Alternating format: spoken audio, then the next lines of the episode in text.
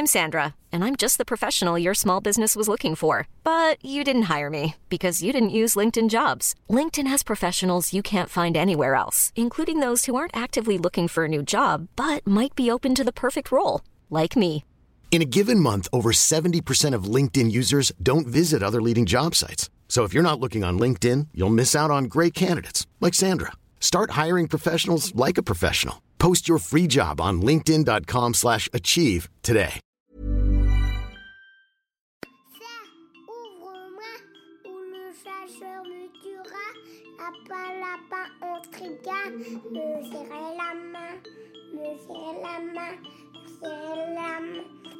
Lui, c'est mon petit garçon. Il vous a probablement fait craquer avec sa petite chanson. Moi, je suis Shane Love, une maman solo qui a décidé de partir à la rencontre des femmes du monde pour parler sans filtre de la maternité. Alors bienvenue à vous dans le tourbillon, le podcast qui parle de la maternité, la vraie, loin des filtres Instagram. Ilana a su très tôt qu'elle voudrait devenir maman et avait une vision idéalisée de la maternité. À 34 ans, elle tombe enceinte, vit une grossesse assez douce et un accouchement physiologique comme elle le souhaitait. Pensant avoir fait le plus dur, Ilana va rapidement déchanter en s'isolant petit à petit dans une dépression postpartum. Elle découvre les difficultés maternelles dont personne ne lui a jamais parlé et finit par demander l'aide d'une professionnelle.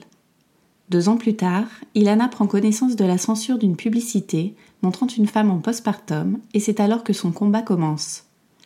Avec trois amis, elle lance le hashtag Mon postpartum pour que les tabous sur l'après-accouchement soient levés, pour que toutes les femmes aient connaissance d'une réalité que la société veut édulcorer.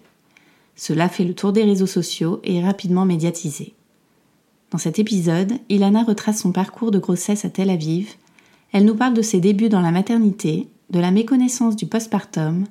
On parle aussi de son militantisme féministe et de son souhait de le transmettre à son fils.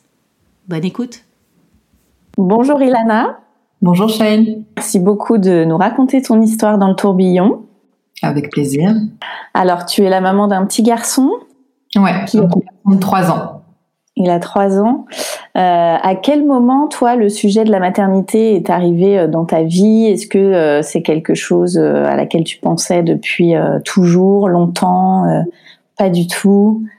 Ouais, moi, ce que je dis souvent, c'est qu'en fait, la question de la maternité, c'est arrivé très très tôt dans ma vie, dans mon esprit. J'ai des souvenirs même petite fille où je fantasmais de devenir mère et je fantasmais beaucoup ce, ce rôle de mère. Je pouponnais beaucoup. Euh, C'était quelque chose de très présent et vraiment des souvenirs euh, très tôt en fait. Hein, où même je voyais des femmes l'été étant, euh, je dois avoir autour de 10 ans et je trouvais ça absolument euh, fabuleux, magnifique. Je m'imaginais déjà plus tard, je parlais de ça avec ma mère. Enfin, c'était vraiment quelque chose de très fantasmé pour moi la maternité.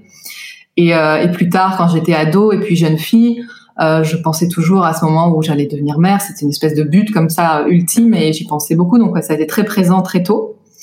Et, euh, et ce que je dis souvent, c'est qu'une fois que ça arrivait, moi, ça arrivait un peu pas tard, mais bon, j'avais déjà 34 ans, euh, 33 ans, 33 ans quand j'ai eu mon fils. Euh, donc euh, c'était pas non plus super tôt. Euh, mais c'est à partir de là où j'ai commencé à vraiment déconstruire et déchanter en partie aussi sur cette question de la maternité. Euh, du coup, le fait que avant 34 ans, t'aies pas d'enfant, est-ce que tu te posais des questions par rapport à tout ça? Est-ce que tu avais des, des craintes de pas devenir maman? Non, jamais eu de crainte. Je me suis toujours dit de toute façon, je deviendrai mère, c'est évident. Euh, mais je me posais pas beaucoup de questions. Et c'est aussi un problème, c'est d'arriver en fait dans cette euh, dans ce champ-là en étant complètement naïve et en ayant pour modèle euh, bah, que ce qu'on nous donne à voir en réalité, qui est l'idée que euh, voilà être mère c'est forcément merveilleux, c'est forcément épanouissant. Euh, ce qui peut l'être en partie, mais c'est pas que ça. Et euh, le problème, c'est justement qu'on ne parle pas de, de ce qui est plus sombre et plus compliqué.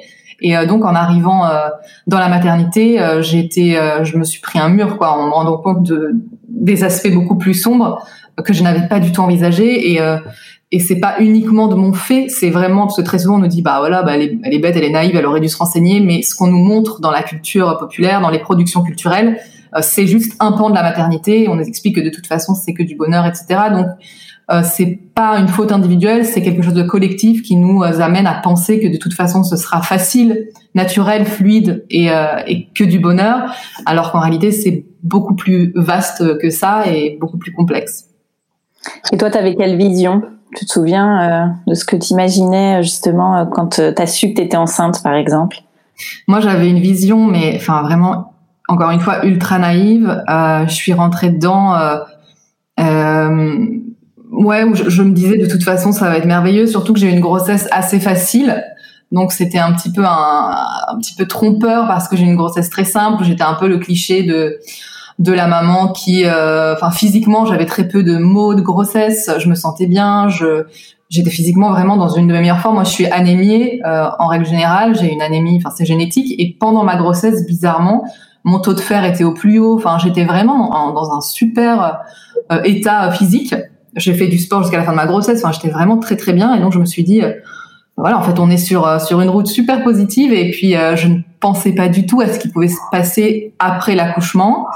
Euh, et c'est vraiment moi le le postpartum qui a été euh, le, le, moment où j'ai réalisé que c'était beaucoup plus dur que ça. C'est ni la, grossesse ni l'accouchement qui n'a pas été super évident, mais qui a été quand même très empouvoirant pour moi. J'ai eu un accouchement naturel où qui a été long et laborieux, mais où je me suis sentie puissante. Mais la période juste après l'accouchement et les mois et même, je dirais, les deux années qui ont suivi ont été très très durs pour moi. Alors, on va revenir sur euh, déjà le suivi de la grossesse. Euh, toi, tu vis à, à Tel Aviv. Est-ce que euh, est-ce que c'est différent euh, de, de, du suivi en France? Est-ce que tu es plus suivi? Est-ce que c'est très médicalisé? Comment ça se passe? C'est un peu similaire. Euh, on retrouve quand même un peu les mêmes euh, les mêmes types de suivi dans beaucoup de pays occidentaux. Euh, par, moi, j'ai toute ma toute ma famille en France, énormément de d'amis en France. J'ai grandi en France jusqu'à mes 26 ans, donc je connais un peu le système et j'ai de toute façon des contacts et je, je, suis ce qui se passe en France principalement. Et euh, c'est très similaire. On a une on a un accompagnement de la grossesse qui est assez médicalisé et assez rapproché. Euh, on a une préparation à l'accouchement, mais on a euh, zéro information sur ce qui se passe derrière. On a zéro information sur ce qui se passe euh, après l'accouchement. On n'a pas de préparation postpartum. On n'a pas d'informations sur ce sur cette période-là, qui pour moi est aussi voire plus importante que ce qui précède. Mmh. C'est assez similaire à ce qui se passe en France en termes d'accompagnement derrière, en termes de les congés parentaux par exemple, c'est encore plus réduit. Le père a trois jours de congé parental. Euh, donc c'est minable. Enfin, c'est rien quoi. donc, ouais. Et alors, euh, accouchement physiologique, euh, comment tu t'es préparé à ça? Tu as été accompagnée par qui? Comment tu as décidé de... Est-ce que c'était euh, évident pour toi de, de faire un accouchement euh, physiologique? C'est quelque chose qui s'est fait euh, dans les premiers mois de la grossesse et ça fait aussi partie, je pense, d'un...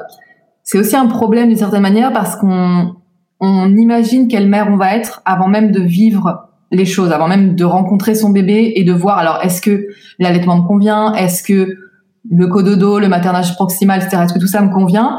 Et j'étais déjà rentrée en fait euh, dans une espèce de fantasme de quelle mère je serais de toute façon. Et euh, j'ai commencé à suivre euh, des vraiment des dizaines de groupes sur Facebook de voilà allaitement longue durée, maternage proximal, etc., etc. Donc j'étais vraiment dans cette mouvance de de tout faire, enfin de répondre au maximum aux besoins de mon bébé, mais de façon ultra naturelle, ultra euh, euh proximale et euh, et ce que j'ai fait finalement, mais j'étais tellement en fait dans cette idée que pour être une bonne mère, il fallait que je fasse ça, ça, ça, ça, ça, euh, que quand euh, je ne collais pas exactement à l'image que je m'étais que je m'étais faite, je me sentais super défaillante et, et je culpabilisais énormément.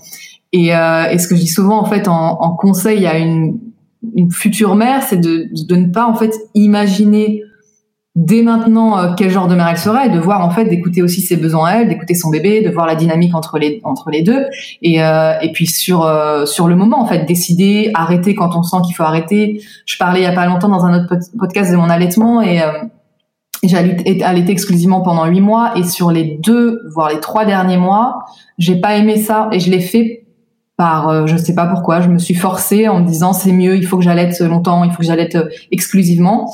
Et, euh, et c'est vrai que ça a été en fait hyper délétère pour moi parce que j'ai j'ai mal vécu ma fin de d'allaitement et j'en ai un mauvais souvenir alors que j'ai adoré ça au départ. Et si je m'étais écoutée davantage justement au moment où où mon corps me disait bah là en fait puis même ma tête hein, je, je regardais plus mon bébé quand j'allaitais je sentais que j'avais plus envie de ça et j'ai continué. Et donc c'est toutes ces espèces d'images que je m'étais en fait forgées pendant ma grossesse et même avant en me disant voilà je vais être telle mère. Et, euh, et c'est aussi comme ça que j'avais décidé de faire un accouchement euh, physiologique. Mais bon ça c'était j'étais contente d'être allée au bout. Mais euh, mais c'était aussi une espèce parce qu'on se met des espèces de challenge sans savoir si ça va nous correspondre au moment T.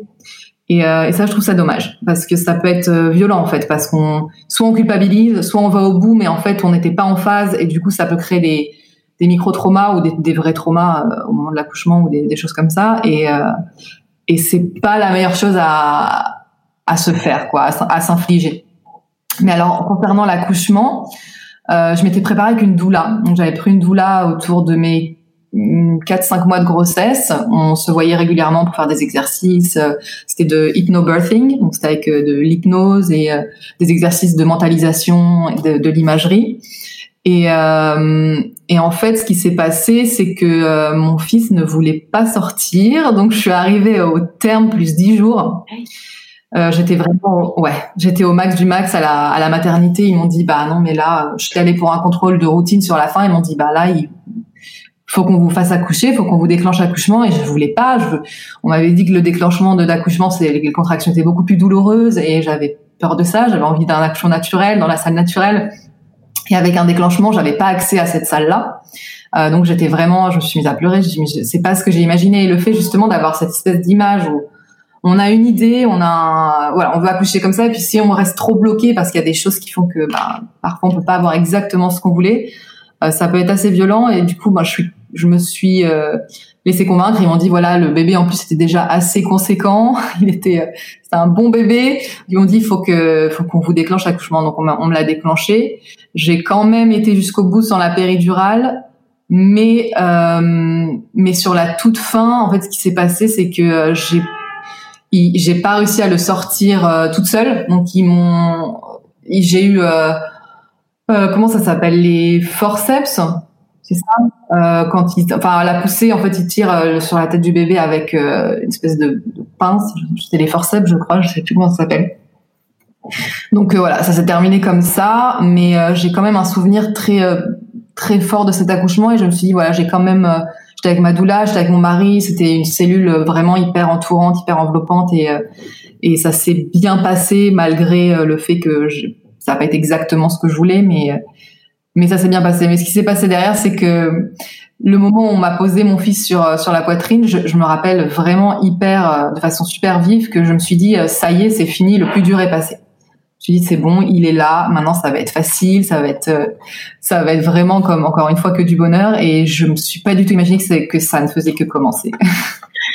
et alors, juste à Doula, tu l'avais trouvé comment? On te l'avait recommandé euh... Ouais, on l'avait recommandé euh, sur un groupe que je suivais donc de doula israélienne et elle avait été recommandée par euh, par beaucoup de gens et j'ai vraiment eu un super contact avec elle. Ça franchement, ça a été. Euh, bah, sans elle, j'aurais pas été au bout sans, sans la péridurale je me serais pas sentie aussi forte parce qu'elle m'a aussi bien sur le plan physique que psychologique, elle a été. Euh, bah, c'était vraiment un ange gardien, quoi. Et, et le fait d'avoir mon mari, d'être comme un triangle comme ça où j'avais mon mari qui était là, qui me qui me connaît, qui sait comment euh, m'aider psychologiquement et la doula qui connaît, enfin qui est une expert de l'accouchement et mon mari qui est une, un expert de ma personne en quelque sorte. C'était vraiment le, le, tandem idéal pour moi pour vivre un accouchement euh, voilà, pour vraiment m'aider et me sentir plus sereine et plus forte, parce qu'il y a des moments où je disais j'en peux plus, enfin je, je, je, peux pas, je peux pas le faire, ou amenez-moi la péridurale tout de suite, ou je vais jamais réussir à le sortir. Enfin sur la fin c'était assez paniquant parce que j'ai la poussée, ça a duré euh, plusieurs heures, alors que c'est supposé je crois qu'au bout de normalement 20 minutes, une demi-heure, ils, ils, interviennent parce que si le bébé est en difficulté respiratoire, etc. Mais ça a vraiment duré très longtemps. Et euh, je sais pas comment j'aurais fait, enfin j'aurais fait, mais toute seule, euh, sans soutien euh, moral et physique à ce moment-là de ma doula et de mon mari, ça aurait été vraiment euh, l'enfer, je pense. Et au niveau de la maternité, c'est public, c'est privé? Comment ça se passe à Tel Aviv? C'est public, donc c'est hôpital public. Il y a un suivi de grossesse à la maternité assez régulier. Et euh, ouais, c'est public, c'est avec la l'assurance maladie. Donc la rencontre avec euh, avec ton petit euh, ton petit garçon, comment ça s'est passé? Est-ce que euh, tu as eu cette vague d'amour comme on voit un peu dans les films? Bah ça c'est ouais ça a été vraiment j'ai ressenti ce alors je, sais que tout le monde le ressent pas et c'est tout à fait normal de pas forcément le ressentir parce que c'est une, une relation de toute façon qui se construit aussi. Euh, effectivement, on l'a porté pendant 8 ou 9 mois, mais c'est c'est pas forcément évident. Il y a plein de mères qui expliquent qu'elles n'ont pas eu ce, ce, coup de foudre qui est pourtant le modèle unique. Hein. On, nous, on, nous, dit en gros, euh, si t'as pas le, le, tout de suite cette vague d'amour et ce coup de foudre, euh, peut-être qu'il y a un souci avec toi, avec ton instinct maternel qui n'existe pas, euh, tout ça. Mais mais moi je l'ai je l'ai ressenti. J'ai vraiment eu ce moment où euh, où quand on me l'a posé sur moi, où j'ai eu ce ouais comme une espèce de révélation c'est un truc c'est mystique quoi. C'est euh, il est là enfin je l'ai tellement fantasmé je l'ai tellement imaginé je lui ai tellement parlé quand je pouvais pas encore le, le voir euh, physiquement. Et là euh, d'un coup c'est c'est c'est un accomplissement. Enfin, c'est vraiment magique. C'est ça. J'ai vraiment ressenti ça au moment où on me l'a mis dans les bras. Et euh, et puis ça et puis ensuite on se rend compte aussi que bah ça, ça, aussi c'est que le début enfin les les sentiments qu'on peut ressentir au début c'est je pense que c'est de l'ordre aussi il y a beaucoup de, choses hormonales etc en plus j'avais pas eu de péri donc je pense que ça m'a aidé aussi à connecter euh, j'avais beaucoup d'ocytocine naturelle etc qui était euh, qui, qui, qui circulait. Et euh, mais après c'est vrai que c'est rien comparé à ce qu'on construit derrière. Enfin c'est-à-dire que chaque jour qui passe c'est un on se dit mais jusqu'où je peux l'aimer? Enfin c'est c'est assez fou en fait hein. l'amour pour un enfant c'est je, je c'est incomparable c'est incompréhensible. Je, je peux pas je peux pas imaginer même on se dit après si j'ai un autre enfant je je pourrais pas l'aimer comme ça. C'est unique. Enfin après, toutes les femmes qui ont plusieurs enfants nous disent que oui, ça, ça, ça fonctionne aussi avec d'autres enfants, mais vraiment, c'est tellement incomparable que mais c'est vraiment un truc qui se construit par contre. Parce que c'est vrai qu'au début quand euh, une fois passé cette euh, ce moment où il y a ce, ce truc magique cette explosion là de la rencontre il y a tellement de, de, choses difficiles on sent tellement la tête sous l'eau qu'on a l'impression d'être un peu en mode automatique et et juste d'être quelqu'un qui est là pour la survie et pour euh, et pour euh, pour conserver ce bébé dans de bonnes conditions mais le lien à un moment donné il a stagné un peu pour moi il y a quelque chose qui s'est qui s'est un peu coupé. Je pense aussi quand je suis rentrée après, au fur et à mesure dans une dépression, euh, j'ai une espèce de déconnexion avec lui et même avec moi, enfin avec euh, mon corps, avec mon mon psychique. J'ai une espèce de coupure comme ça où j'étais plus qu'une machine à à m'occuper de mon bébé. Et ensuite, euh, ça a repris, enfin la la construction de l'amour et du lien a repris de plus belle et de façon super forte depuis qu'il a deux ans. Et là, ça fait un an où j'ai l'impression que c'est infini quoi. Enfin, c'est un sentiment euh, incroyable.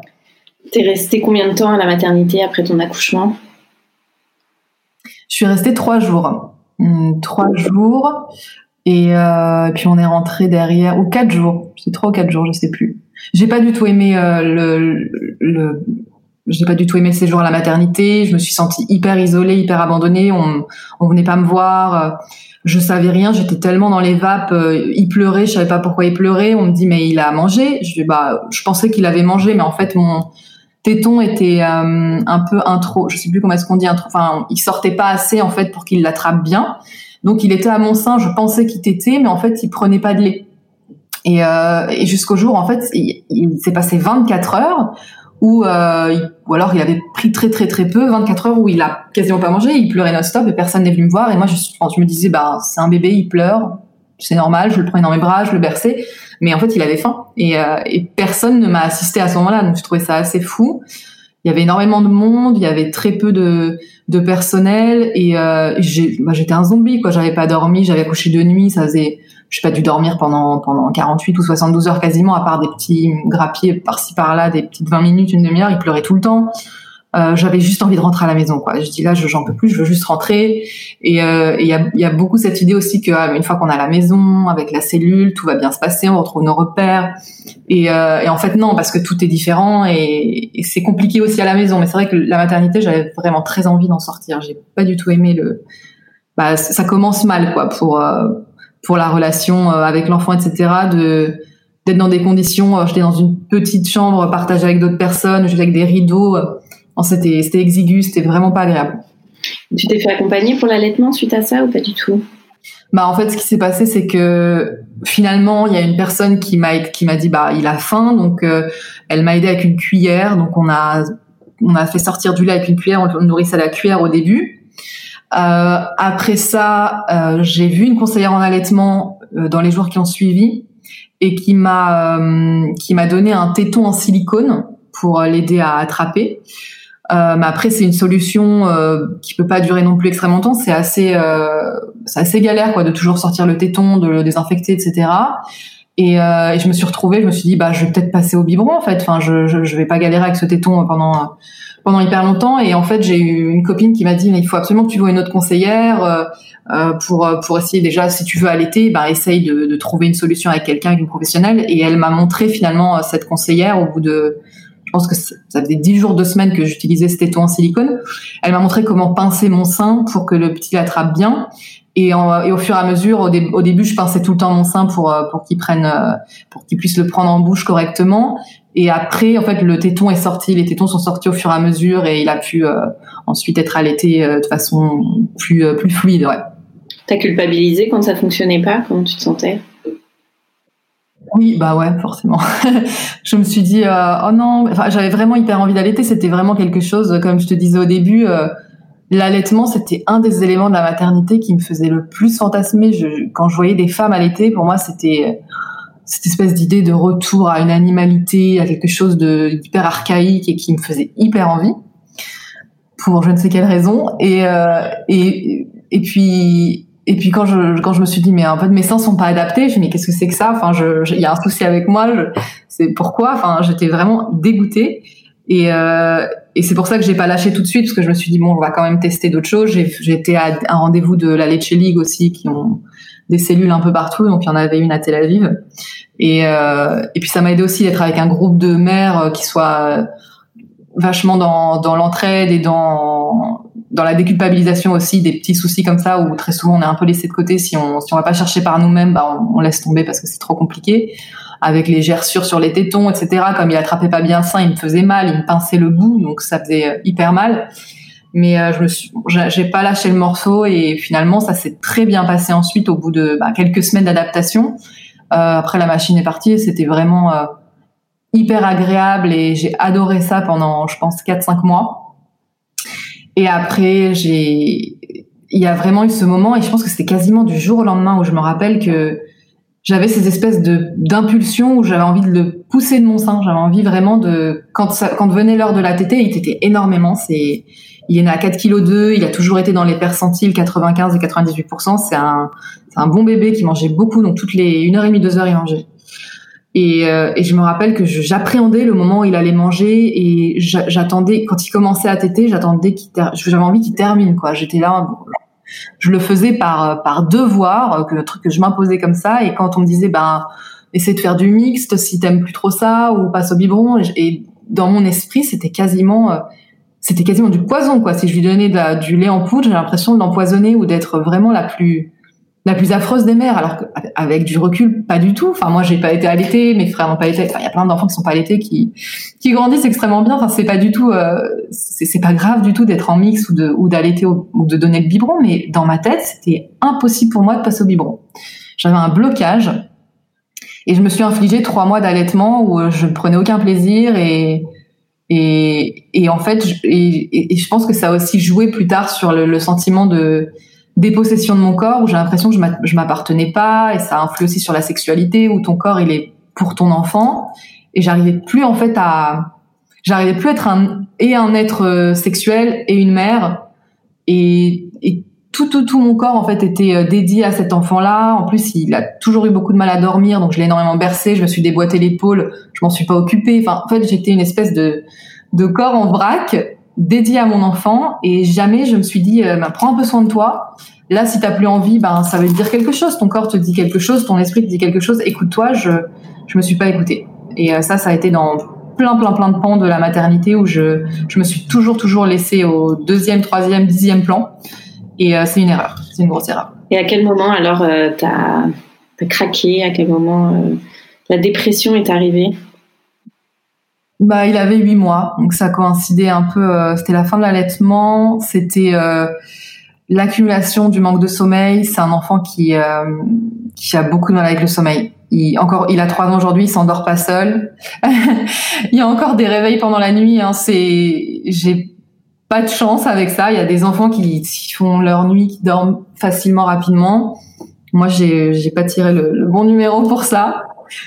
c'est la cata et et je, je, je dormais pas, les réveils, euh, enfin vraiment là, pendant un an et demi, c'était l'enfer. Le sommeil, c'était l'enfer. C'était des réveils au milieu de la nuit. Ça pouvait durer deux heures où il sautait dans son lit. Euh, il fallait être à côté de lui parce que sinon il pleurait. Euh, il rigolait, il jouait au milieu de la nuit. Enfin, c'était pendant un an et demi, ça a été l'enfer. Après, il a commencé à, peu près à faire ses nuits, mais avec toujours des réveils. Encore aujourd'hui, on le retrouve au milieu du lit. Euh, il sort de son lit, il vient dans notre lit la nuit. Parfois, on s'endort avec lui parce qu'il veut pas s'endormir sans nous. Enfin, il s'endort pas tout seul. Il est pas du tout indépendant avec le sommeil. Et, euh, et c'est vrai que et le manque de sommeil et le fait de, je, je, encore une fois, enfin, j'avais l'impression que j'existais plus, quoi. J'existais plus. J'avais plus euh, mes besoins primaires. Si j'avais envie de manger, envie de faire pipi, j'entendais même plus mes envies. En fait, c'était comme si euh, j'avais disparu. J'avais complètement disparu. Et autour de ces huit mois, c'était le le paroxysme. C'était vraiment le moment où je me suis sentie euh, j'ai eu des, des, moments de crise avant, mais ça a craqué quand il a eu huit mois. Euh, où j'avais en fait euh, même mon mec en fait s'en était pas rendu compte parce que je faisais bonne figure. Je quand je pleurais c'était sous la douche, quand j'étais mal je le montrais à personne, même pas à lui, alors qu'on a une relation euh, avant avant avant que mon, mon, fils arrive, on a une relation hyper transparente, mais là c'était ce truc de tenir euh, l'image de la mère modèle et et enfin cet isolement là parce que je, je correspondais pas à cette image là, mais c'est ce que je voulais montrer aux autres, à ma mère, à mon mari, à tout le monde. Et, euh, et ça a vraiment craqué parce qu'à un moment tu peux plus, enfin tu peux plus faire semblant euh, pendant euh, enfin, ad vitam. Et, euh, et, et en fait c'est une fois mon, j'ai fait une crise de nerfs. Je me suis, enfin j'arrivais pas à l'endormir. Je me rappelle précisément de, de, de ce jour-là où il s'endormait pas, j'étais crevée, j'avais mal partout et euh, et en fait je suis sortie de, de la pièce en j'ai fait une crise de nerfs vraiment quoi je me à, me rouler par terre à pleurer sans m'arrêter ou vraiment on peut plus respirer tellement on pleure et, euh, et c'est ce moment-là où mon mec a réalisé ce qui se passait et, et j'ai commencé une thérapie à ce moment-là. Je suis rentrée en thérapie, ouais. Tu travaillais toi à ce moment-là, pendant toute cette période? Euh, moi, je suis en doctorat, donc à ce moment-là, j'avais fait une année de césure. Euh, j'ai eu en fait euh, mon fils euh, pendant un an en congé, euh, bah, congé maternité. Je bossais un petit peu, mais j'étais pas, tu vois, c'était de, j'écrivais mon doctorat, donc je pouvais bosser de la maison je me disais en congé, j'imaginais que j'allais pouvoir écrire un max pendant qu'il dormait, pendant qu'il faisait ses siestes et tout, alors qu'en fait, euh, pas du tout de disponibilité mentale, pas du tout d'énergie. Donc en fait, j'ai très très, j'ai quasiment pas bossé pendant un an. Je me suis occupée exclusivement de lui. Euh, mon mec bossait énormément, donc il était là euh, soirée week-end, mais même, enfin, il avait très peu de temps en réalité pour pour pour prendre sa son sa part il avait du temps, mais bon, enfin, j'étais vraiment moi la référente et l'experte de l'enfant pendant euh, toute cette première année. Et, euh, et ensuite, le truc, c'est qu'il y a plein de mécanismes et de choses qui se mettent en place pendant ces premiers mois et premières années de l'enfant et qui finalement perdurent. Donc euh, même maintenant où euh, je bosse, il bosse, c'est quand même moi qui a plus de charges parce que parce qu'on a pris des, des espèces de réflexes comme ça au début de vie de, de l'enfant. Et, et, ouais, je suis devenue l'experte quoi. Qui est-ce qui fait les recherches pour des jeux pour euh, pour l'éveil, pour les la nourriture, les vêtements, etc. Le pédiatre, enfin tout quoi. C'est c'est c'est quand même majoritairement moi, toujours.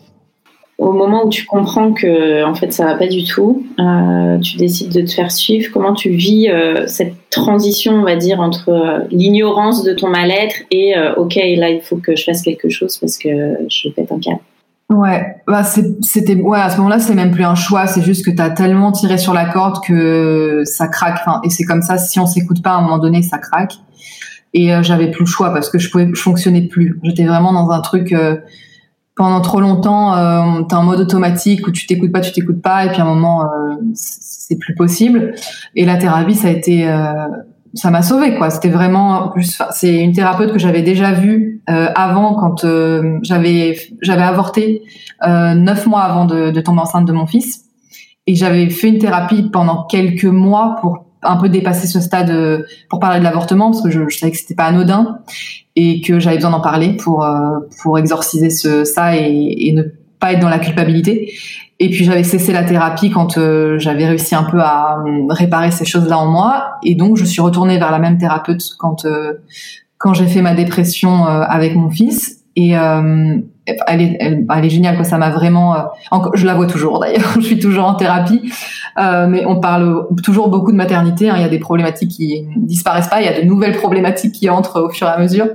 Donc c'est, sans ça, je sais pas comment je, je le ferais. C'est vraiment un moment, pour moi, c'est, je la vois une fois tous les dix jours, c'est un moment qui me, qui me permet de, c'est, c'est de la, enfin, c'est déculpabiliser, c'est me rendre compte que c'est pas individuel, c'est aussi un système qui nous abandonne, donc, euh, c'est pas de ma faute, quoi. C'est pas moi qui suis défaillante, c'est, euh, plein de facteurs qui font que c'est ingérable, en fait. C'est juste ingérable.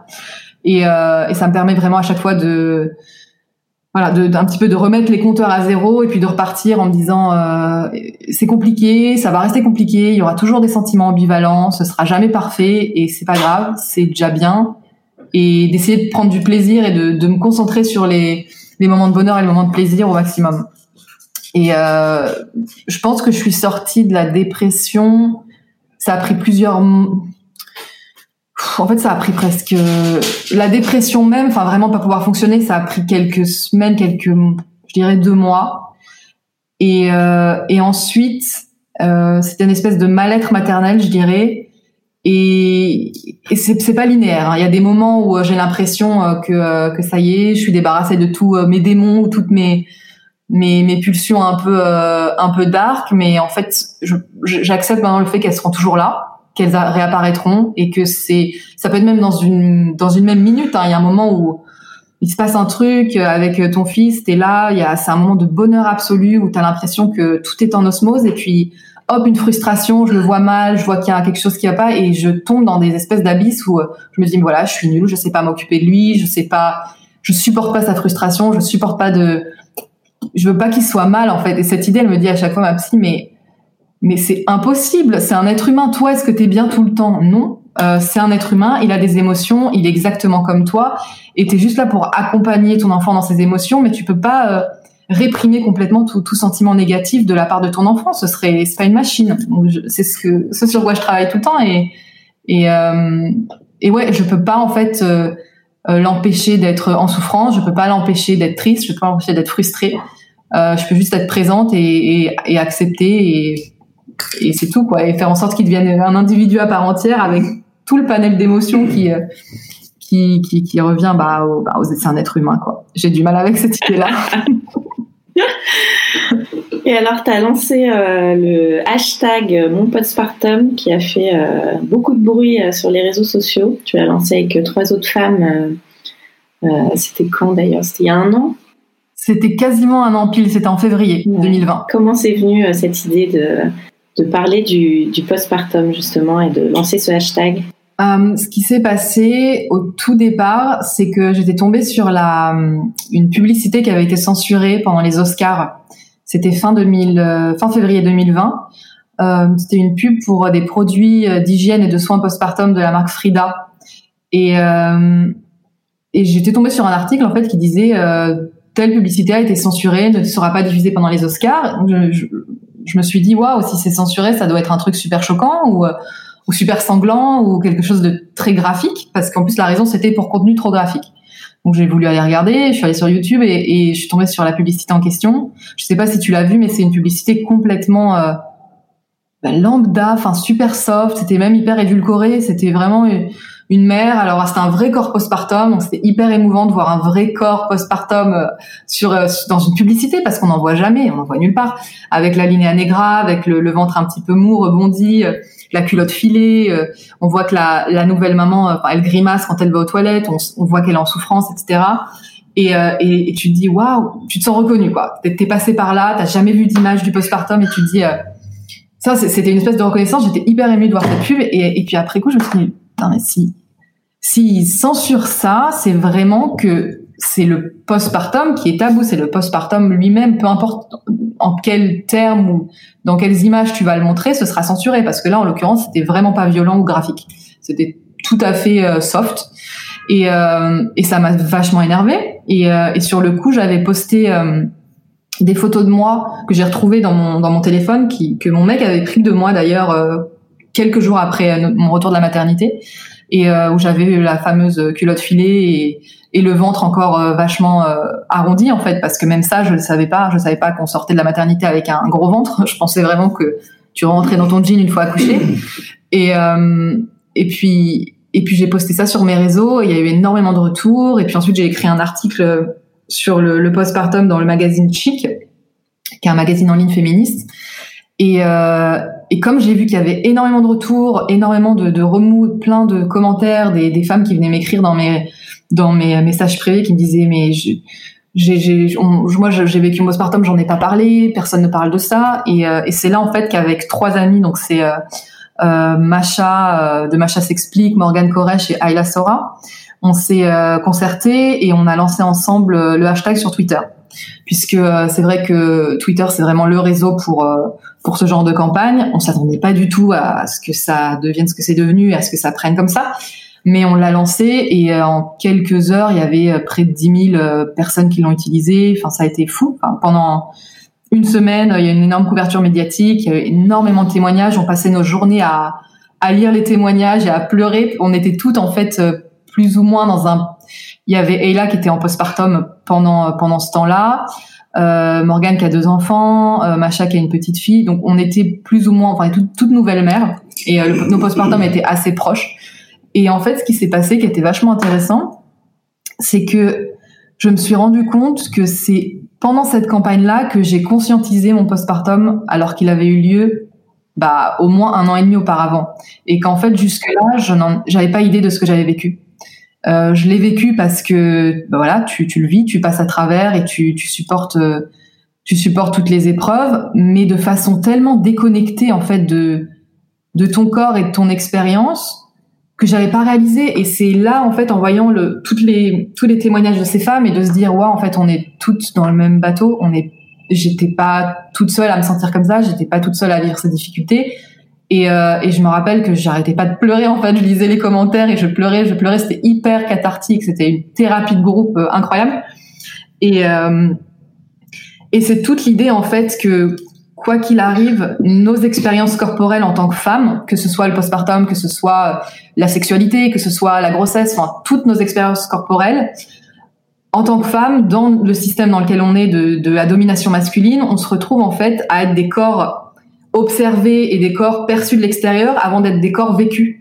Et on est dépossédé réellement de ce qu'on vit. Et ça, c'était pour moi un exemple flagrant parce que j'avais déjà vécu ce postpartum-là, je l'avais vécu dans mon corps, mais j'avais pas réalisé ce que je vivais. Et je le réalisais juste là, a posteriori. Et, euh, et c'est vraiment, c'était, c'était dans, dans ma tête, c'était une explosion. Et là, je me disais, mais c'est juste là où en fait tous mes souvenirs, c'est comme si j'avais fait un blackout tous mes souvenirs revenaient, je me revoyais euh, dans les premiers temps, je me revoyais, je revoyais les difficultés, je revivais toutes ces émotions hyper difficiles, bah, avec ce hashtag et en me rendant compte que c'était collectif et en partageant avec d'autres femmes, c'était hyper fort et, et en fait c'est c'est ce qui s'est passé ensuite quand j'ai quand j'ai eu la, la proposition euh, éditoriale. Je me suis dit ça c'est c'est le moment en fait de et il y a des, des, des militantes qui font ce travail-là depuis des années aussi. Il y a des il y a des, des, podcasts, des militants depuis à peu près 2017-2018 en France euh, qui parlent de ces questions-là. Le fait de voilà de le mettre euh, en plein jour et de parler de ça et qu'on se rende compte tout ensemble qu'on n'est pas seul, euh, ça fait qu'en fait quand on et qu'on soit informé surtout, informé, qu'on ait des représentations, qu'on puisse se, voir dans les séries, dans les films, dans dans les publicités, qu'on s'en pas les publicités où on, voit enfin nos corps pendant cette période-là. Une fois qu'on a des représentations et des modèles auxquels se raccrocher, bah à ce moment-là quand nous on va le vivre, ça va être complètement différent. On va vraiment vivre la chose, on va vraiment euh, sentir, enfin, pas déposséder de nos corps et de nos expériences. Et, euh, et, du coup, le vécu est beaucoup moins violent, beaucoup plus doux. Comment t'as connu le mot postpartum? Je je me rappelle pas exactement la première fois que j'ai entendu ce terme. C'est vrai que c'est pas du tout un terme connu. encore aujourd'hui, il y a énormément de de flou autour de ce terme. Très souvent, quand je donne des des conférences en ligne sur la question. Très souvent, il y a, une confusion entre dépression postpartum et postpartum. Les gens pensent que c'est ça a à voir avec la dépression, alors qu'en fait, le postpartum, c'est juste ce qui suit un accouchement. Donc, euh, toutes les femmes qui accouchent vivent un postpartum. Et, et c'est une des problématiques, en fait, de, de cette période-là, c'est que c'est tellement flou, aussi bien qu'est-ce que c'est que le postpartum, et même quand les gens connaissent le terme, ils savent pas à quoi ça correspond, c'est quelle période, c'est circonscrit à quoi, c'est quelques semaines, c'est quelques mois, c'est une année, c'est en général, les gens savent pas. Et en fait, en, faisant des recherches donc pour, le livre, je me suis rendu compte que même dans le champ médical, il n'y a pas de consensus autour de la définition du postpartum. Si tu prends, euh, certains chercheurs vont parler de euh, six semaines, euh, certains chercheurs vont parler de trois mois. Ça dépend si tu prends en compte les conséquences psychologiques ou juste physiques ou juste les, les, les mots physiques les plus les plus importants qui se résorbent plus ou moins au bout de six semaines, euh, l'utérus qui reprend sa place, etc. Ces choses-là, les saignements, les loquis. Mais en réalité, euh, ça peut. Euh, il y a des chercheurs qui parlent de un an révolu. Il y en a qui parlent de deux à trois ans. Il y a des psychologues qui disent que pour vraiment retrouver sa psyché pré accouchement, etc. Il faut et encore, enfin complètement, c'est jamais le cas en réalité parce qu'on change identitairement mais euh, ça peut prendre euh, deux ans, trois ans, et c'est super subjectif. C'est, ça dépend des femmes, ça dépend aussi des conditions dans lesquelles tu vas vivre ton postpartum, parce que si tu pars dans des conditions extrêmement dures, que tu passes par une dépression, que tu as très peu de soutien, ça peut s'étendre encore plus longtemps. Euh, donc en fait, il y a vraiment un flou autour de cette notion et qui est en fait très problématique pour les femmes qui vivent leur postpartum parce qu'elles ont par exemple, moi, quand j'ai fait ma dépression, euh, je pensais pas que c'était une dépression postpartum. Il, il avait huit mois. Donc, pendant ma tête, le postpartum, c'était quoi? C'était trois, quatre, cinq semaines. J'avais pas idée que ça pouvait être beaucoup plus long, en fait, ce temps-là. Et euh, c'est pour ça qu'il faut qu'il y ait un suivi personnalisé, qu'il y ait un suivi psycho et physique personnalisé, en fait, par rapport aux besoins de chaque femme, parce qu'on le vit toutes différemment. Donc, euh, ouais, c'est vrai qu'il faut qu'il y ait plus d'informations sur ce qu'est le postpartum, sur euh, l'accompagnement postpartum, la préparation, de la même façon qu'il y a une préparation à l'accouchement, il faut qu'il y ait une préparation postpartum. Obligé. Quand on est enceinte, il faut une préparation postpartum. On t'explique ce qui peut se passer, quels mots tu peux euh, euh, vivre. Après, chaque femme est différente. Encore une fois, on n'a pas toutes les mêmes symptômes, pas toutes à la même intensité, mais il faut qu'on soit informé sur la question et il faut qu'on soit suivi sur un temps qui soit pas un temps court. Il faut aussi que les papas puissent être là ou les, les compagnes ça, c'est une vraie, vraie, vraie problématique. les congés parentaux, si on si on n'a pas de congés parentaux euh, et obligatoire pour le coparent et euh, égalitaire en termes de temps, euh, on n'arrivera jamais en fait à à alléger euh, la charge, à vraiment partager plus équitablement la charge entre les deux parents et à éliminer aussi les inégalités qui, euh, qui, qui, vont dans le prolongement en fait de cette période postpartum parce que c'est pas uniquement pendant ce temps-là, c'est aussi l'impact que ça a sur la vie professionnelle et les évolutions de carrière des des mères, des femmes euh, pour euh, pour toute leur vie en fait, parce que euh, on parle très souvent de, du risque maternité quand tu quand tu te présentes un entretien d'embauche et que tu as la trentaine. Bah, le mec, il va, ou, enfin le, recruteur ou la, la recruteuse ou la recrutrice, je sais pas comment dire, mais il va va va plutôt euh, va plutôt prendre un homme parce qu'il se dit bah il y a le risque maternité, elle va peut-être faire un enfant dans les temps qui viennent, je préfère prendre un homme. S'il y avait des congés parentaux égaux, bah, déjà on se présenterait de voilà, il y aura un risque parentalité et pas un risque maternité. Ça c'est déjà euh, c'est hyper important et euh, et quand euh, quand la charge de l'enfant, la charge domestique pèse le plus sur les mères, bah, c'est au détriment de leur vie professionnelle, c'est au détriment de leur évolution de carrière, et on le voit dans les chiffres. Hein, après l'arrivée d'un enfant et alors d'un second a fortiori, c'est les inégalités se creusent au, maximum. C'est terrible. Et toi, tu es militante aussi euh, féministe. Euh, Est-ce que c'est quelque chose euh, que tu étais déjà avant d'être maman ou c'est euh, venu justement avec la maternité, avec euh, tout ce que tu as appris du, postpartum et, ça a accentué tes, tes combats? Ouais, alors j'étais déjà féministe. en germe, je dirais, j'avais déjà beaucoup de... Disons que j'étais mon... La maternité a complètement renforcé c'est tellement en fait un moment où tu te prends des injonctions dans la tête en fait de, de, de toutes parts et où euh, toutes les injonctions en fait euh, que le genre féminin euh, euh se tape non-stop sont euh, complètement enfin il y a une espèce ça devient énorme en fait ça prend de plus en plus d'ampleur et tu te rends vraiment compte de ton statut dans la société de ton de la discrimination en fait sur le genre féminin au moment où tu deviens mère parce que c'est c'est des injonctions contradictoires, c'est c'est intenable quoi. De c'est vraiment insupportable. Donc ça a complètement renforcé ma conscience féministe et ça a surtout euh, ça m'a sorti. Je suis devenue beaucoup plus militante euh, active, on va dire. Avant c'était plus des idées, c'était plus des discussions que j'avais dans mon entourage, mais j'étais moins euh, dans l'action, aussi bien sur les réseaux que qu'en dehors. à partir de là, ça a ouvert tellement de choses en moi de de colère, mais de colère positive. Enfin, quand je dis colère, c'est vraiment pas négatif, c'est de la colère qui, qui, qui mène à, à de l'action et à une volonté de changement. Et, euh, et, et, puis c'est à partir de ce moment-là aussi que je me suis beaucoup impliquée euh, dans euh, les questions de violence faites aux femmes. On a lancé en Israël euh, avec Morgane justement les colleuses en Israël. Enfin, il y a plein de choses en fait qui ont commencé à partir de ce moment-là où je me suis sentie ouais, c'est une espèce de feu comme ça, de, de, de rage qui, euh, qui, qui s'est embrasé vraiment au moment où je suis devenue mère. Est-ce que tu penses à ta manière d'éduquer ton fils justement dans le féminisme? Ouais, bien sûr, ça c'est aussi une énorme question de pouvoir euh, euh, d'élever un petit garçon qui soit un, un bon allié, euh, qui se rende compte euh, des privilèges qu'il a en tant qu'homme dans nos sociétés et qui soit un bon allié pour pour les femmes. Il a trois ans, donc il n'y a pas encore énormément énormément de, de, choses à mettre en place, mais déjà euh, déjà je l'éduque de façon non genrée. Euh, il a les cheveux longs, tout le monde pense que c'est une petite fille, mais Rien que ça, c'est c'est une porte d'entrée pour pour un petit peu déconstruire. Quand on quand on me dit euh, elle, je dis bah c'est un petit garçon et puis les gens se, se confondent en excuses, mais c'est pas grave. Enfin, il y, a rien de grave, c'est pas on s'en fout. Et, et ou les histoires de vêtements, de genre, etc., de jouets. Enfin, je lui propose tout. Euh, dès que je peux avoir, dès que je sens qu'il y a dans ma famille ou même euh, à la crèche, des choses comme ça, ou même parfois j'ai une anecdote où j'étais allée lui acheter un manteau. Il avait deux ans et la vendeuse c'était un manteau qui était euh, gris et l'intérieur était rose. Et donc il y avait l'intérieur rose pour les petites filles et un manteau avec intérieur bleu pour les petits garçons. Et je, prends le manteau, il me fait c'est une petite fille, c'est un petit garçon, je suis un petit garçon. Il me dit ah bah attendez, je vais vous chercher le, manteau avec l'intérieur bleu. Je dis mais je, m'en fous. Enfin et elle a, elle est allée me chercher. Elle a pris 10 minutes de son temps pour me trouver le manteau avec l'intérieur en fourrure bleue. J'étais hallucinée. Je j'en veux pas. Enfin et, euh, et de pouvoir commencer même des discussions, c'est compliqué hein, parce que c'est des choses qui sont euh, ancrées ancrées.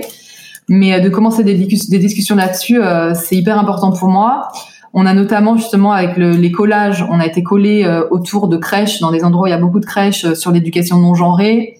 mon fils n'a pas besoin d'être d'être fort, ma petite fille n'a pas besoin d'être mignonne ou une princesse, enfin des choses comme ça où on essaie un peu de déconstruire tout ça.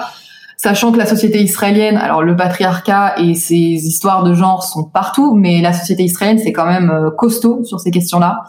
Euh, ils sont extrêmement patriarcaux et euh, il y a un rapport aussi à la virilité qui est euh, hyper pesant. Euh, c'est aussi dû au fait que bah y a l'armée. Enfin, il y a quand même des facteurs socioculturels qui font que je pense que c'est encore plus renforcé au niveau de cette distinction entre les petits garçons, les petites filles.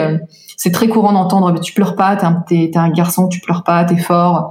Enfin, bon, c'est moi ça m'insupporte totalement. Donc maintenant je je relève tout le temps. Hum, je m'en fous, peu importe. Je suis dans un magasin, je suis dans un truc, je relève tout le temps. Je lâche rien sur ça. Euh, je suis vue comme la chieuse souvent dans la famille où par exemple je dis euh, à ma mère euh, non, tu l'embrasses pas s'il veut pas que tu l'embrasses. Elle comprend pas, ça c'est impossible. Alors dans toutes les familles, je pense que c'est compliqué à faire passer, mais dans les familles traditionnelles, je suis d'une famille juive où on est très tactile, où on s'enlace, on s'embrasse, enfin des trucs et je lui dis, bah non, si là, il a pas envie, il va, il veut pas, tu ne le forces pas à t'embrasser, il fait pas de câlin s'il veut pas, et ça passe super mal, mais, mais je lâche pas parce que ces, ces histoires de consentement, ça commence depuis, euh, depuis l'âge zéro, quoi. Si ton, c'est ton corps, euh, t'as pas envie de faire un bisou à mamie, ben, tu lui feras quand t'auras envie, et si t'as pas envie, t'as pas envie. Et ça, c'est très compliqué. mais, euh, mais ouais, voilà, je, je, j'essaie vraiment de l'éduquer dans un, un espace qui soit, ouvert pour lui dans le champ de ses possibles. J'ai pas envie de le restreindre à telle ou telle activité parce que c'est un garçon, parce que ça. Je lui propose tout. Ce qu'il aime, il fait. Ce qu'il aime pas, il fait pas. Et euh, j'essaie vraiment de lui imposer au minimum euh, des choses en fait qu'il qu'il aurait pas choisi en termes de ouais, ça peut être aussi bien les jeux que les vêtements que pas les comportements. Je, il y a J'essaie vraiment de faire en sorte qu'il n'y ait pas de genre euh, qui entre dans la question de, l'éducation.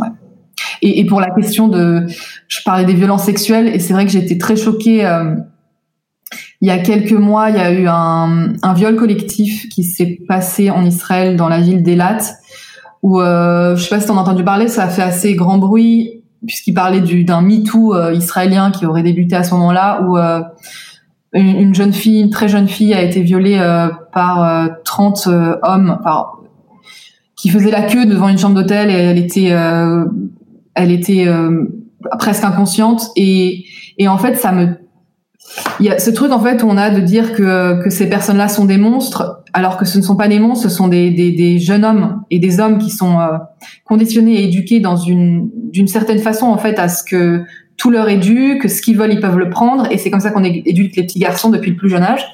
Et, et, je, je, suis terrifiée en fait à l'idée que mon fils un jour puisse ou bien euh, abuser d'une d'une autre personne ou bien se taire devant euh, devant une telle chose parce que s'il y avait 30 personnes devant cette porte d'hôtel, il y avait des il y en avait qui participaient, il y en avait qui regardaient, il y en avait qui filmaient Et je, je, veux vraiment en fait que que mon fils soit sensibilisé à ces questions-là et qui qui soit jamais silencieux en fait en face de euh, des violences, en face de sexisme, qui soit celui qui reprenne euh, ses copains s'il y a des mots déplacés, des gestes déplacés. Je, je, c'est hyper important pour moi vraiment de ces questions-là de, violence, de de violence de genre en fait. C'est des violences masculines et, je veux en aucun cas qui ouais qui participe à ce système-là, en espérant que le système évolue, mais en tout cas déjà à mon échelle je, je, voudrais que, qu'il soit vraiment très conscient de tout ça. Il y a ton mari justement là qui euh, qui est pas loin, je l'entends. Est-ce que vous êtes synchro sur, euh, sur ça, sur cette, euh, sur cette façon d'éduquer justement dans le féminisme? On est synchro. Après, c'est vrai qu'il y a des choses, en fait, parce que c'est un homme et parce qu'il n'a pas la même expérience que moi j'ai en tant que femme depuis toujours, il peut pas comprendre. Enfin, il y a des choses qu'il peut pas comprendre sur du sexisme ordinaire qui relève pas parce que juste il a pas c'est pas quelque chose qu'il a vécu, c'est pas quelque chose qu'il subit, donc je dois lui expliquer. Donc c'est des choses que j'explique. Il est à l'écoute, donc il, quand il, enfin, il, il comprend. Et, et pour ce qui est de l'histoire de, de l'éducation non genrée, du consentement, ça par exemple, il a du mal. Voilà, ce truc du consentement, c'est, c'est quelque chose où euh, quand il lui fait des guilis, je dis et que le petit dit arrête, je dis bah arrête, arrête de lui faire des guillis. Et il dit mais non, mais il rigole. Je fais oui, mais moi aussi tu me fais des guillis, je rigole. Mais si j'ai dit arrête pendant les guillis, ça veut dire que ça me dérange, ça que c'est douloureux. Tu rigoles par réflexe, ça veut dire qu'il prend du plaisir à ça. Il, t'a dit arrête. Et, euh, et comme il est dans le jeu avec lui, il a du mal. Il se dit mais non, mais c'est bon enfant, c'est pour rigoler. Je dis ouais, mais c'est son corps, tu vois. Tu lui fais des guillis. S'il te dit arrête, c'est qu'il a plus envie. Et c'est hyper important qu'il qu'il qui sentent que s'il si, dit arrête, ben la personne en face elle va arrêter, peu importe que ce soit un câlin, un bisou, des guillis, euh, peu importe en fait. Et c'est ce qui va permettre, si tu respectes son consentement tout le temps, c'est ce qui va permettre aussi à lui plus tard de respecter celui des autres. Ça va dans les deux sens. Et, euh, et, et, donc ça, je, je c'est récurrent. Hein. Il lui fait des guillis, il, il, veut, il arrête pas, donc je, je le reprends. Et c'est quelque chose qu'il comprend pas forcément. Euh, ça dépend des questions. Ouais. Il y a des choses sur l'éducation non genrée, euh, les vêtements, les, les, les, choses comme ça, de tout lui proposer, euh, il comprend, il est complètement dedans. Sur l'histoire du rapport au corps, euh, comprend pas forcément, pas surtout. Donc euh, je, je, continue à ma bataille, mais euh, c'est pas toujours évident de faire comprendre à, l'entourage. Ouais. Donc là, tu sors euh, le livre Ceci est notre postpartum. C'est un, un, un, projet qui est venu, j'imagine, assez naturellement de, de ton expérience. Qu'est-ce qu'on va retrouver dans cet ouvrage? Alors, euh, en fait, c'était vraiment juste à la suite de la campagne autour du hashtag euh, où une maison d'édition euh, m'a contacté euh, parce qu'il voulait euh, un ouvrage avec un angle sociologique. Moi, je suis en doctorat de sociologie et il voulait vraiment quelque chose qui soit de l'ordre de la déconstruction des tabous et de tout ce qui tourne autour de l'expérience du postpartum avec un angle historique et sociologique, donc vraiment retourner dans les racines de notre civilisation. Pourquoi est-ce que c'est pas montré? Pourquoi est-ce qu'on on le on l'expose pas, on le représente pas? Qu'est-ce qui est aussi tabou dans cette expérience-là et dans ce corps-là?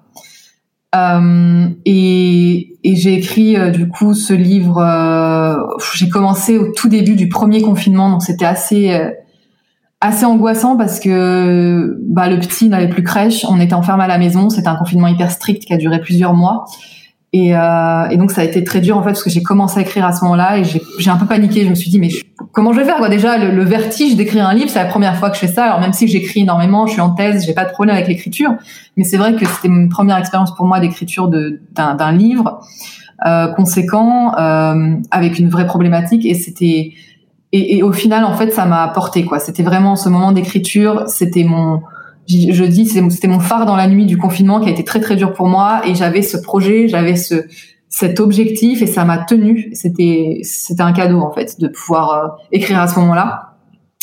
Et alors euh, ce qui ce que je ce dont je parle dans dans ce livre c'est donc dans un premier temps euh, je parle justement de de tout ce qui est tabou autour du corps, autour de la douleur des femmes, autour des fluides, le sang, en fait le fait que le je, je, je, déroule un petit peu toutes les raisons pour lesquelles le, le, corps postpartum et l'expérience postpartum n'est pas montré. Euh, je vous en dis pas plus, faut, faudra lire le livre. Mais euh, il y a cette partie-là et il y a une partie aussi sur euh, parce que je, moi j'aime bien faire des constats, mais je, je veux toujours voir comment est-ce qu'on peut améliorer les choses, comment est-ce qu'on peut changer le système. Et donc je dresse des pistes euh, politiques et collective, hein, parce que c'est vrai qu'il y a des ouvrages qui existent sur euh, les problématiques individuelles, comment euh, mieux manger, comment, enfin l'ostéopathie, tous les soins, toutes les choses qu'on peut faire individuellement pour mieux vivre son postpartum. Mais moi, j'avais envie de prendre l'angle plus large, plus collectif et militant, et comment est-ce qu'on change en fait une, une culture en fait globale et un système pour que les femmes puissent enfin euh, vivre mieux leur postpartum et euh, de façon beaucoup plus égalitaire, euh, que ce soit avec le coparent, mais aussi avec les services de santé, qui est de véritables politiques de santé publique pour accompagner, pour prévenir les problématiques. Il y a aujourd'hui entre 20 et 25 des, des nouvelles mères qui font une dépression, c'est énorme. C'est énorme, c'est un vrai problème et c'est pas pris à bras le corps, c'est pas c'est pas considéré comme ça devrait l'être.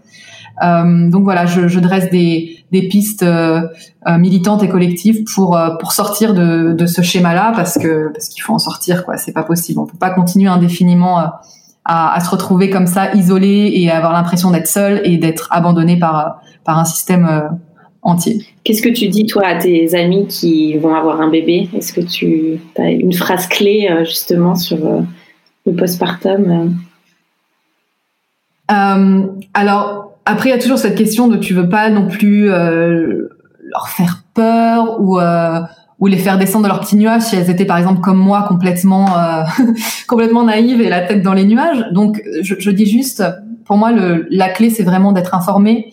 Donc euh, je, je, propose des, des lectures, j'offre des livres, euh, je propose des comptes Instagram ou des voilà de suivre des contenus en fait sur ces questions-là, d'écouter des podcasts pour se rendre compte en fait qu'il y a énormément de modèles différents de comment est-ce que tu vas vivre ta maternité. Tu n'as pas à rentrer dans tel ou tel modèle. Il n'y a pas de mauvais modèle tant qu'on n'est pas dans la maltraitance. On est une bonne mère. Euh, on peut, on fait ce qu'on peut avec les moyens qu'on a, euh, dans les conditions euh, dans lesquelles on se trouve. On est une personne unique, donc et notre relation avec notre enfant elle est unique. Il faut pas se, il faut pas essayer de de se comparer ou de coller à, à des modèles préconçus. Il faut vivre la chose et, et être bienveillant avec soi-même.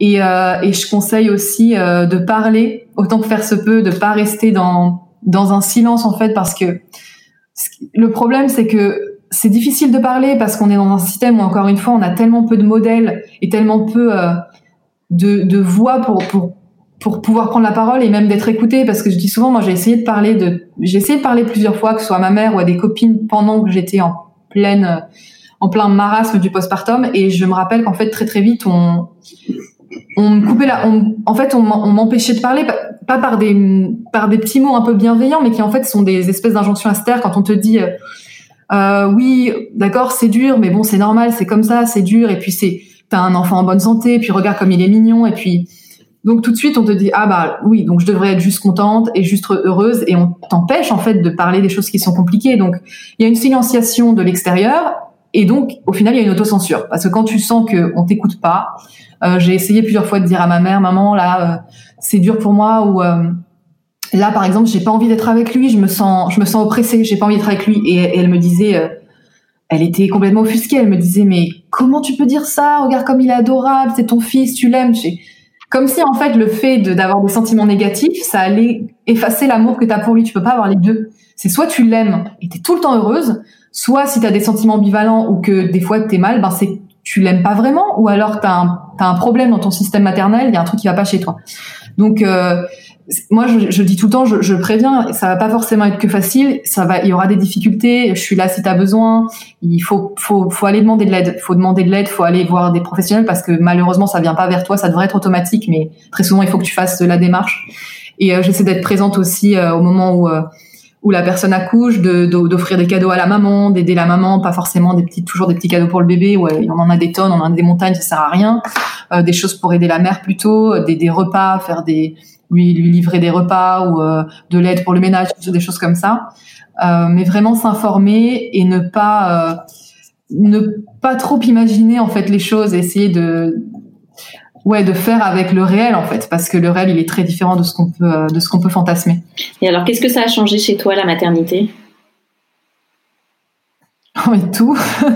c'est euh, il y a ce concept là de matrescence. Je crois que c'est une, je sais plus c'est une historienne, une sociologue qui parle de ce concept-là au départ, euh, où comme pour l'adolescence, on passe de l'âge euh, de l'enfant à l'adulte, où il y a une transition. Euh, il y a vraiment cette idée en fait de, de, la femme à la mère. Il y a une transition et un changement identitaire qui est euh, qui est absolument énorme. Enfin, c'est c'est c'est juste c'est incroyable ce, ce changement-là. C'est très difficile c'est douloureux et c'est et c'est merveilleux en même temps. J'ai mon fils a trois ans, j'en suis pas sortie encore quoi. Je me sens pas encore, euh, je me suis pas retrouvée, que ce soit sur le plan euh, euh, sexuel, sur le plan identitaire. J'ai l'impression que je me suis pas retrouvée encore. Il y a quelque chose qui est, j'ai pas encore reconnecté mon moi d'avant et mon moi de maintenant. Euh, ma psy me dit tout le temps, il faut que tu acceptes que tu seras plus jamais celle que tu étais avant. Et, et, et, parfois j'ai du mal parce que c'est vrai que tu te dis t'as des souvenirs de voilà quand t'étais jeune fille que tu sortais que t'avais une sexualité vachement euh, facile enfin il y avait ces trucs un peu de c'était facile j'étais connectée à mon corps j'avais aucun souci là-dessus depuis que je suis mère je, je je me suis pas reconnectée à mon corps et à mes envies à mon désir à plein de choses enfin il y a plein de choses qui qui sont encore en friche ça prend énormément de temps et euh, et d'un autre côté enfin tout ce qui se passe pour moi aujourd'hui c'est aussi dû à la maternité donc euh, et, je, je, suis pas dans le regret maternel. On, me donnerait une baguette magique, j'aimerais pas revenir en arrière. Mais euh, je suis dans l'ambivalence, je suis dans les difficultés. Enfin, c'est tout le temps ce truc un peu ambigu. Mais euh, ça m'a apporté plein de choses positives. Je me sens beaucoup plus forte. Je me sens beaucoup plus euh, construite. J'ai l'impression de d'être plus profonde, d'avoir plus de richesse intérieure. Ça m'a apporté des nuances aussi d'amour. Enfin, je j'aurais jamais cru pouvoir aimer comme ça. Enfin, c'est incroyable. Ça, rien que pour ça, c'est c'est fou mais euh, ça m'a aussi apporté beaucoup de il y a beaucoup de pertes de soi aussi, hein, parce que c'est vrai qu'on parle beaucoup de ce que nous apporte la maternité ou ce que nous apporte un enfant, mais on ne parle pas beaucoup de ce que ça nous enlève aussi. il y a quelque chose de l'ordre de... Il y a une sorte de décomposition et après il faut reconstruire et je suis encore dans la phase de reconstruction. On va passer aux petites questions de fin d'épisode. Alors c'est quoi pour toi être une maman tel avivienne euh, Les mamans tel aviviennes, elles sont... Euh elles sont assez relaxes. Il y a un côté, ce que j'aime bien à Tel Aviv, il y a un côté très euh, kids friendly que je retrouve pas euh, en France ou même aux États-Unis. Mon mari est américain, c'est où les enfants qui pleurent, on te regarde de travers ou euh, les restaurants. Enfin, c'est pas super friendly pour les enfants. les enfants sont partout ici. c'est un pays, enfin une ville où il fait chaud neuf mois de l'année, où plein soleil. On a peut-être deux mois d'hiver, donc on est tout le temps dehors. Il y a énormément d'enfants dans les cafés, qui, se baladent partout. Il y a la plage, donc c'est une maternité. Enfin, être une mère télavienne, c'est être une mère assez assez libre. Pareil pour l'allaitement, je sortais mes seins partout. Euh, J'avais pas de regard. Enfin, en France, j'ai senti que c'était beaucoup plus compliqué. Euh, aux terrasses de café, euh, on me regardait bizarrement, alors qu'à Tel Aviv, j'ai jamais eu de soucis là-dessus. Donc il y a un côté assez libre sur sur ces questions-là. Ouais. Quel est ton endroit kids friendly préféré à Tel Aviv? La plage. la plage. Euh, en plus, il adore ça. Enfin, son sa crèche est juste à côté de la plage, donc très souvent on, sort, on va se balader euh, au bord de l'eau. Euh, c'est hyper agréable. Ça, c'est vraiment un luxe. Et quels sont tes projets rien que pour toi et ceux prévus en famille? Projet rien que pour moi. J'aimerais terminer ma thèse cette année. C'est le gros. Là, j'entre en promo du livre, donc je vais être très occupée avec ça. Je vais être à Paris pendant deux semaines mi-janvier. Euh, donc projet à moi, faire une belle promo pour le livre, euh, réussir à être fier de moi et prendre du plaisir. C'est aussi une question assez compliquée pour moi de, de, lâcher prise, de prendre du plaisir dans les choses. Euh, donc réussir au maximum à prendre du plaisir. Et, euh, et pour les projets en famille, un voyage. J'aimerais vraiment à la fin de cette période de merde, une pandémie, pouvoir faire un voyage avec mon mari et mon fils. Merci beaucoup Ilana. Merci. Un grand merci d'avoir écouté le tourbillon et si ce podcast vous plaît, vous pouvez le soutenir en mettant un avis et 5 étoiles sur votre application podcast. Cela m'aidera beaucoup. Pour échanger sur le sujet abordé avec Ilana, retrouvez-nous sous la photo de l'épisode 70 sur Instagram. Et moi, je vous donne rendez-vous mardi prochain pour un nouvel épisode qui parle de la maternité, la vraie.